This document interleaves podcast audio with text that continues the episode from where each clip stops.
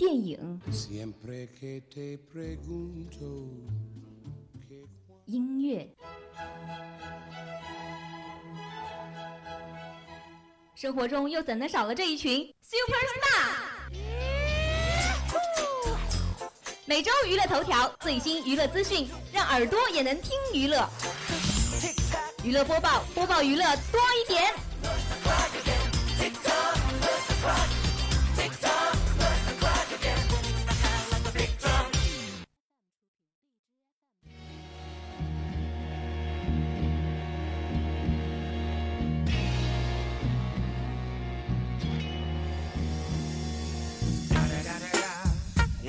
Motherfucking Digo Double G. Snoop Dogg. You know I'm mobbing with the D.R.E. Yeah, yeah, yeah. You know who's back up in this motherfucker,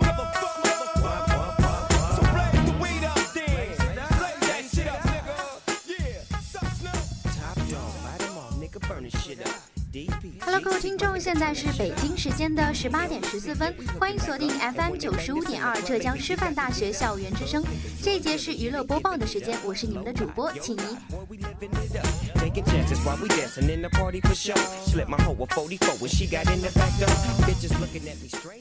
在本期的娱乐播报中，我们为听众带来了最新最热的娱乐资讯。在娱乐新鲜事板块中，我们为大家带来了戚薇的新 MV 和关晓彤、易烊千玺等受邀参加世界卫生组织的会面，以及陈小青辞职央视等资讯。除此之外，我们也给大家带来了崔始源的动态和海王的杀青。在周周主推中，我们带来了最近热播的国民剧《传奇大亨》。在最后一个板块一周硬指标中，我们讨论了今年的《白夜追凶》和《无证之罪》燃爆的罪案剧市场。现在就跟随庆怡的脚步，一起来看看吧。You know I'm mobbing with the D.O. Double G. Straight off the fucking streets of CBT. King up the beach, you ride to him in your fleet. Look, the field rolling on dubs. How you feel? Whoop de whoop, nigga, what? Snoop chronic down in the lag. With Doc in the back, sipping on yak. Clip in the strap, dipping through hoods. Compton, Long Beach, Inglewood.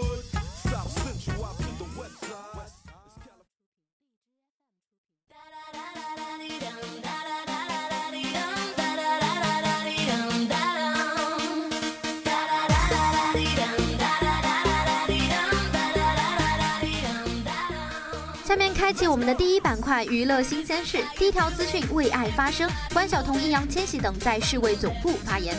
十月二十三号，吴牧野、王佳、易烊千玺、关晓彤等以中国青年的身份，应卫生组组织总干事谭维德博士的邀请，前往日内瓦世界卫生总部参加其特别会面。四位代表就青年领袖该如何在公众对于艾滋病的歧视和污名化上发挥了积极作用进行讨论，并逐一进行了演讲。四位中国青年代表在世卫组织的总部分别通过演讲告诉公众，感染艾滋病病毒不是死亡宣判和世界末日，只要对生活充满信心，对梦想坚持不懈，人生依然丰富多彩。身为音乐家的吴牧野在演讲中表示：“我相信音乐可以陪伴艾滋病病毒感染者，给他们带来希望和勇气。”青年演员王佳特别谈到了污名与艾滋病之间具有周期性的关系，因羞辱和歧视而被边缘化的人群则更加容易感染艾滋病毒，艾滋病病毒的感染者也更加容易遭受污名和歧视。我们需要终结这一恶性循环，让我们开始关心他们，停止歧视。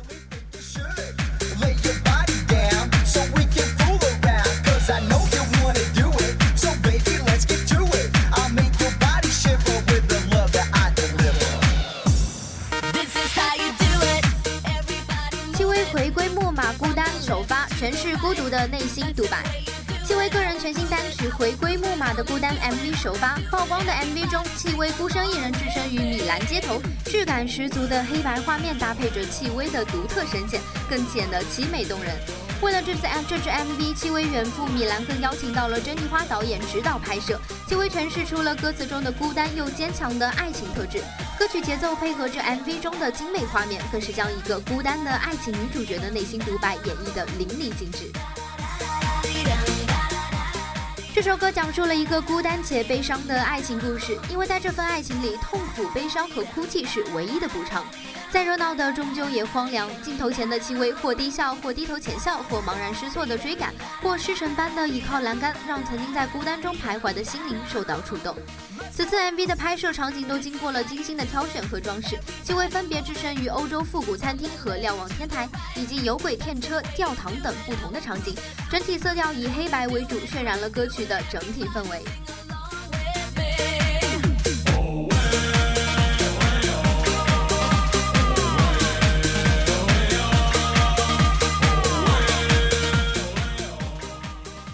《舌尖》总导演陈小青离职央视，将继续从事纪录片创作。十月二十三号，记者证实，央视片纪录片制作人《舌尖上的中国》一二的总导演陈小青正式从央视离职，未来他将创办自己的公司，继续从事创制片、录制片创作。陈小青去年三月向央视递交的辞呈，历时一年多，最终获得批准。此次他从工作了二十八年的中央电视台离职，想必已经有了更好的打算。作为国内知名的记录人，陈小青一手打造出的《舌尖上的中国》，并由此带动起中国纪录片的春天。目前，《舌尖三》也进也由央视的全新团队在筹拍的过程中。据悉，陈小青此次的离职是由于个人原因，此前也有大量的视频网站和陈小青进行过交接，但是他希望离职后能够从事更多的创作工作，而非是坐办公室。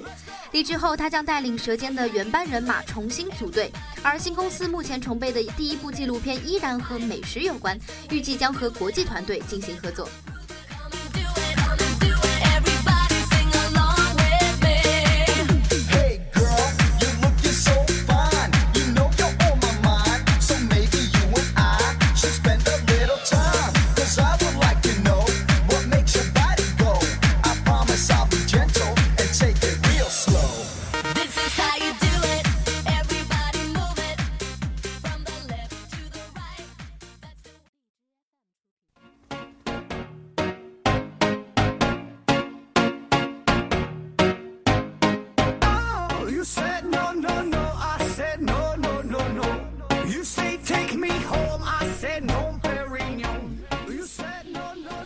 自家狗咬伤邻居致死亡，崔始源被要求退出新剧。最近有新闻爆出，韩国某著名餐厅的老板被邻居家的狗咬伤咬伤而送医，但最终还是因为感染导致的败血症死亡。不久后，有媒体爆料，咬伤他的正是韩国艺人崔始源家的狗。近年来，狗咬伤人的案例在韩国呈现上升趋势，因此这次崔始源家的狗咬伤了邻居致死对方的一事，迅速在韩国成为了热门话题。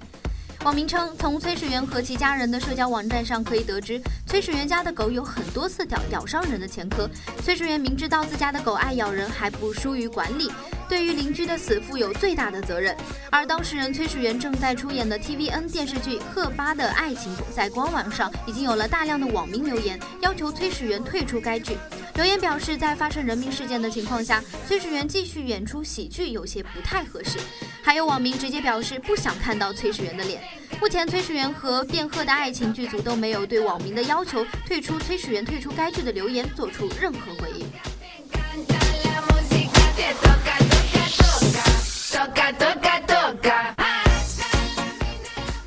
海王华丽杀青，色彩被带入 DC 宇宙。由温子仁执导、DC 漫画改编的电影《海王》，在经过九个月的拍摄之后，于近日杀青。这部预算达到1.6亿美元的电影备受了外界的关注。而此前爆出的海王背后拉的造型，与其在《正义者联盟》中的造型相比，温子仁的版本少了攻击感与武器感，多了几分女性的柔美。出现这种变化的原因，可能是由于在片中海王是海后的丈夫，而不是那个在正义者联盟里有着重要作用的战士。所以就有外媒评论到，新版的梅拉什表示，温子仁将色彩带进了 DC 宇宙，从此施耐德的暗黑不再是统治整个 DC 宇宙的唯一风格了。而 DC 的这一变化，也让其拥有了能与外媒漫威宇宙一较高低的可能性。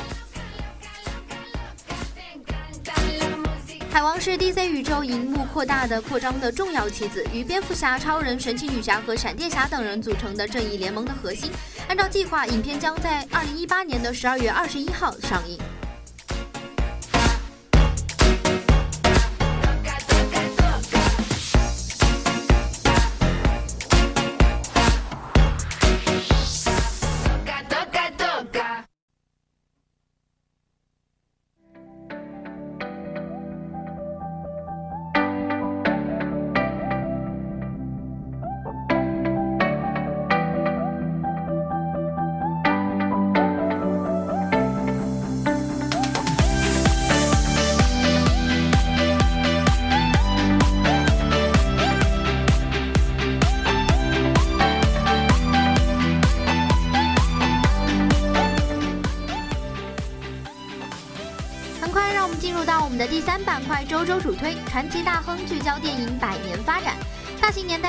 传奇大亨》自在浙江卫视热播以来，跌宕起伏的剧情情节设置和独特的电影警示情怀，使得在众多的影视剧中脱颖而出，一路人气飙升，取得了不俗的播出成绩，口碑热度也是节节高升，相关的话题居高不下。该剧的网络点击量已经突破了五亿，电视剧《传奇大亨》微博阅读量达到了八千两百一十万，张翰卖车买车更是荣登了话题榜的榜首。其专业的态度和精良的品质也赢得了众多剧评人和业内专家的一致称赞。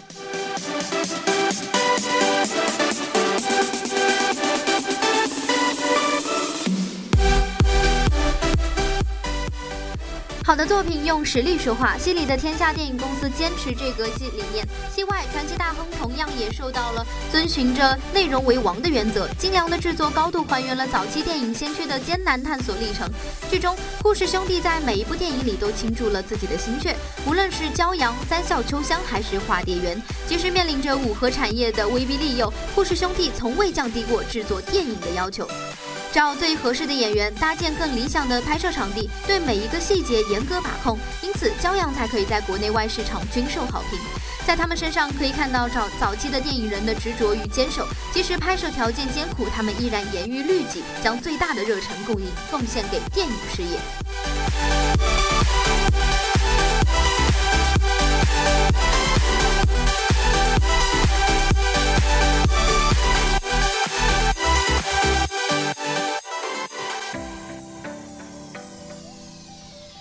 我国电影历经百年的岁月洗礼，在风雨中不断成长壮大。如今的中国电影成绩令世界瞩目，背后是几代电影人的共同努力。而早期的中国电影市场的开辟，靠的是邵逸夫、郑正秋、黎明伟等电影先驱用青春和梦想的不懈坚守。他们为中国电影的发展做出了不可磨灭的贡献。而传奇大亨秉承匠心，致敬电影先驱，展现了中国影业的魅力。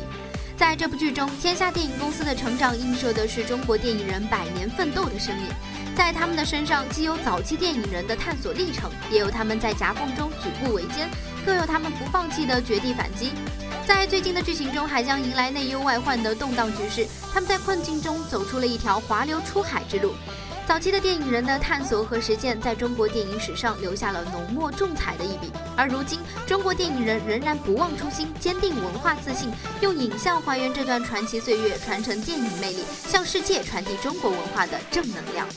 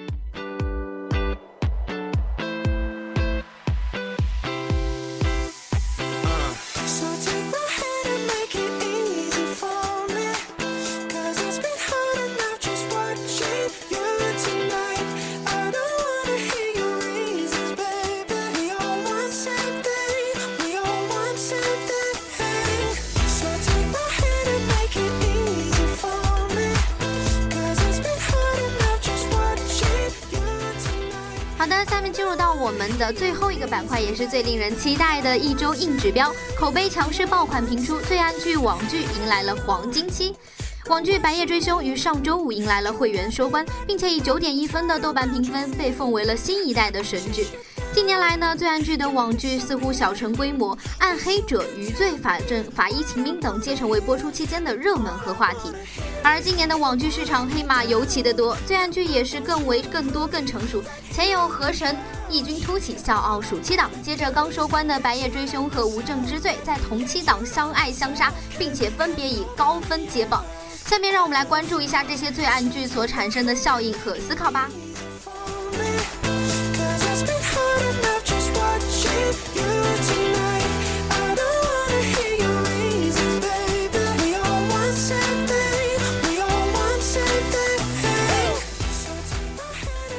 剧发展今年佳作评价喜人。如今追溯到了大众对于国产悬疑罪案剧的初印象，内地除了连绵好几季的重案六组合让不少人带来童年阴影的少年包青天之外，在荧幕上看到的罪案剧大多还停留在重在普法教导的公安剧。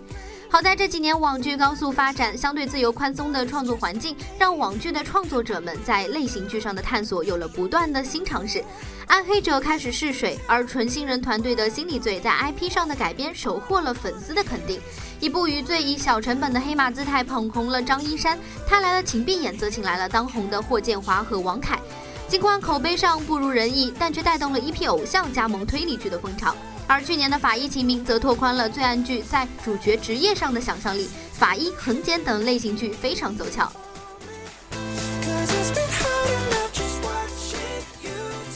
相对上述作品的口碑褒贬褒贬不一，今年的罪案剧在数据上更为亮眼。在豆瓣，将近八点七万的观众给《白夜追凶》的评价打出了九点一分的高分，而《无证之罪》和《河神》这两部气质迥异的网剧则双双拿到了八点三分。这样的高分放在国产剧领域也可以算得上是良心之作。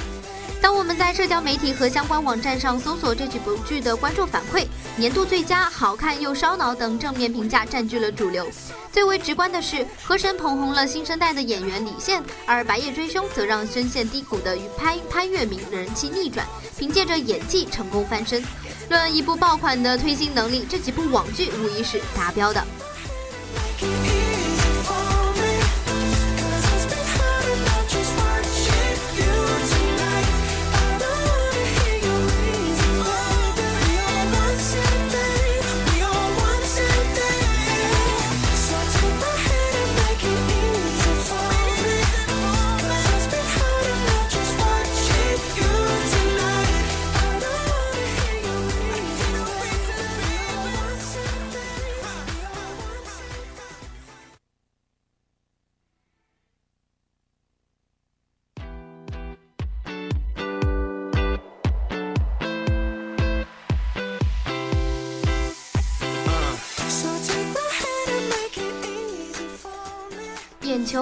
和争议，罪案剧进入到了三点零新阶段。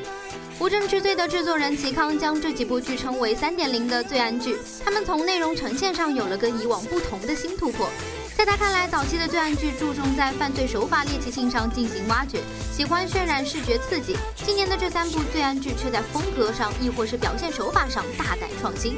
白夜追凶》在传统的破案推理过程中加入了主角的自我拯救，和神把背景放置到了旧时代的天津江湖，在破案的过程中加入了诡异的都市传说元素，而《无证之罪》则聚焦到了单一案件的破获过程，着重刻画了不同的小人物群像。最为直观的表现是劣质道具、廉价的血浆和令人出戏的后期特效，以及屡屡穿帮的镜头。这些曾经被观众吐槽多年的辣眼睛细节，在3.0时代得到了明显的提升和改善。《白夜追凶》中，一双被分尸的断手和几只一闪而过的人体器官镜头都被网友们津津乐道，很逼真，很吓人。和珅则是直接通过现场布景和后期特效，再造了一个鬼魅的地下江湖，使得剧中的特效所营造出的鬼局现象颇为出彩。制作上提升得益于资本的资金保障，而近年来随着网剧的发展，在网剧制作成本上的投入也是越来越高。从2015年的《盗墓笔记》单集成本突破了千万时，曾经成为热点话题以后，投入超千万的超级网剧已经不再新鲜，和珅的定制金额更是破亿。We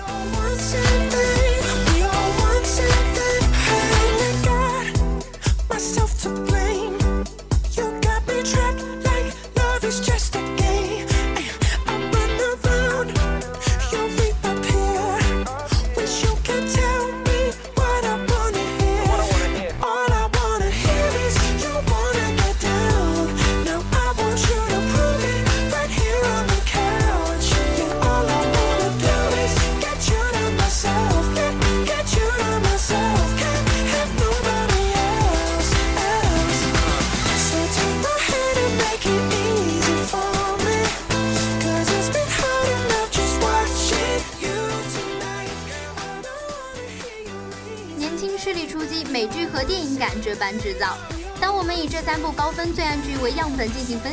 巧合地发现，这三部剧的主创团队呈现出了年轻化的趋势。《白夜追凶》的导演王伟今年二十九岁，此前在导演五百团队里担任着 B 组导演。而《河神》的导演田里毕业于北京电影学院，在《河神》之前，他的履历上唯一的成绩是临时受命接拍的一部恐怖片。而由他和长本组成的创作核心团队均毕业于北电的零四级。《无证之罪》的导演吕行同样也非常的年轻，他和他的制作团队大部分都在零九年毕业于北京电影学院。就在《无证之罪》上线的两个月前，《河神》上线，吕行在朋友圈里分享了四张《河神》的海报。他写道：“没错，北电就要出搞事情了，零四届的师兄们先行一步，零五届的随后就来。”此后，《无证之罪》紧随《河神》之后接连大火。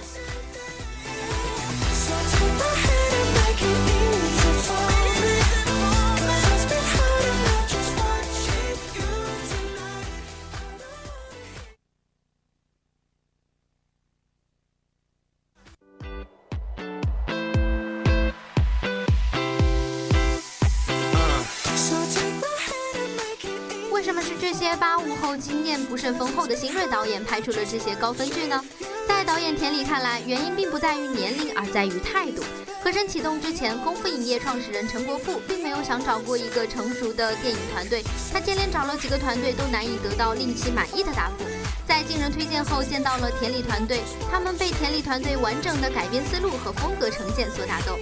于是，索性找一帮年轻人，愿意拼的，愿意死磕的，可以在这行里面边扛着旗帜边走出来，让他们试一试，试烂了也不丢脸，成了就成了，所以赌性很大。这段话反映出了当今媒体人对于影视行业的态度。而当我们翻开各大视频网站公开的未来计划，《河神二》《审判包青天》《捕鱼》等涉及到了暗黑、悬疑、探案和犯罪心理等类型剧赫然在列，这似乎也预示着罪案剧即将迎来新一轮的井喷，或者说是国产类的罪案剧似乎正在走来了最好的时代。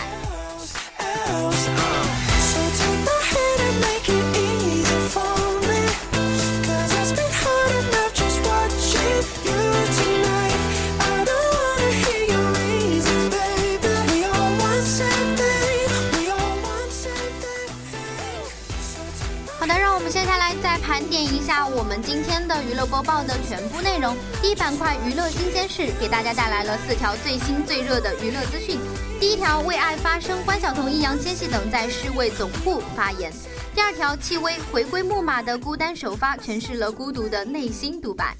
第三条资讯是，《舌尖》总导陈小青离职央视，将继续从事纪录片的创作。而第四条是自家狗咬伤了邻居致死，崔始源被要求退出新剧。最后一条资讯，海王华丽杀青，色彩被带入了 DC 宇宙。